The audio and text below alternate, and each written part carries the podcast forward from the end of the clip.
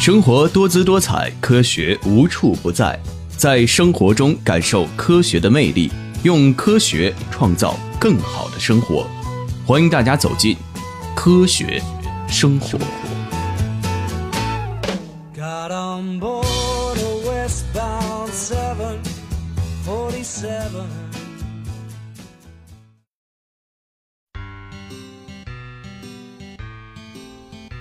各位听众，大家好，欢迎走进科普之声，科学生活，我是乐萌。我是亚文，亚文，我记得小时候一生病，最讨厌的就是被唠叨着吃药，嗯，而这个时候呢，我们往往就会因为怕药太苦，所以总要配着一大杯热水才能勉强喝下去。没错，从小到大，吃药加喝水这件事儿，对于我们大多数人来说，就好像是一个固定的套餐了，缺一不可。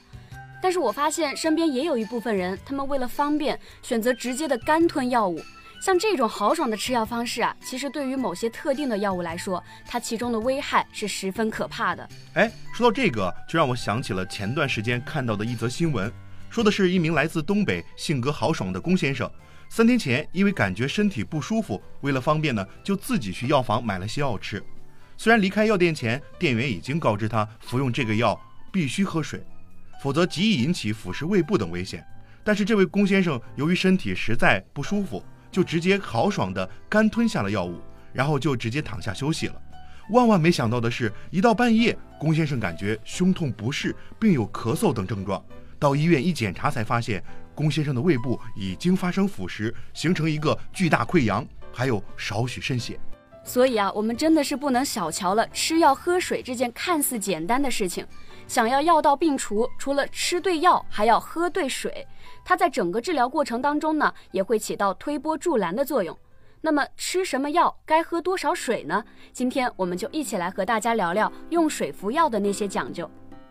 首先呢，因为多数的药物是在小肠内会被我们的人体所吸收，所以多喝水的话，可以帮助药物快速的通过咽部和食道进入我们的胃，最终呢到达我们的肠道，以此来增强药物的吸收率。其次呢，是药物如果不能够及早的进入我们的肠道，滞留在食管和胃当中，就会被慢慢的溶解，会对食管和胃黏膜产生刺激，严重的话还有可能会引起食管炎、胃炎，甚至是胃穿孔。没错，就比如刚刚我们说到的这个新闻当中的案例，像一些胶囊类药品，由于是由胶质制成的，只有遇水才会变软变黏，而且就算药物到达胃部，仅靠胃里面少许的胃液是很难完全分解的。这样的话呢，就可能会由于局部浓度太高腐蚀胃部。因此，我们大家在服药时应注意，服用胶囊类药物必须要用二百至三百毫升温开水来送服。是的，那么其实除了胶囊之外呀、还有一些药物在服用的时候也需要多喝水，比如说乙酰氨基酚，还有这个芬必得等解热镇痛、抗炎类的药物。多喝水服用的话，就可以促进水盐平衡，起到一个稀释毒性的作用。还有一种呢，是有可能会增加我们泌尿系统结石风险的药物，比如说磺胺甲恶唑、非布司他和别嘌醇等这些药物啊，很有可能会增加尿路结石的形成。所以多喝水的话，可以减少结石形成的几率。同时呢，对于我们的食管还有胃黏膜损伤比较明显的药物，比如说氯化钾、阿司匹林、四环素，还有这个氨茶碱、强地松等药物。服用这些药物的时候，也应该喝上两百毫升以上的水来稀释毒性。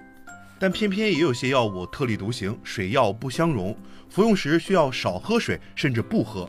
比如我们常见的止咳类药物，像止咳糖浆、复方甘草合剂等，因为这些药物较粘稠，服用后会粘附在咽部。如果这个时候喝过多的水，会使局部药物浓度降低，减轻药效。因此，一般要求服完止咳糖浆后五至十分钟内不要喝水。那第二类呢，就是抗酸类和胃黏膜保护剂。这些药物在服用的时候啊，一般用少量的水就可以了，而且服药之后半个小时内都不太适合去喝水，因为在服用此类药物的时候，如果喝过多的水，同样会稀释药物，降低药效。但是实际上呢，我们还是可以用少量的水来送服，用来降低服药时的不适感，大概五十毫升就可以了。同时，在这里不得不和大家提到的是，吃药还有一些别的注意事项。首先，服药后三十分钟内应避免躺卧或进食。有的药不宜用热水送服，如维生素 C，一些对肠道有保护作用的益生菌制品。预热后容易被破坏而降低疗效，所以也不可以用热水送服。嗯，那第二个要注意的就是患有严重心脏病、肾功能衰竭等疾病的特殊人群，由于限水的需求，服药的时候喝水的量也需要具体情况具体分析。总的来说，我们在服药的时候啊，一定要谨遵医嘱，或者是详细的阅读说明书。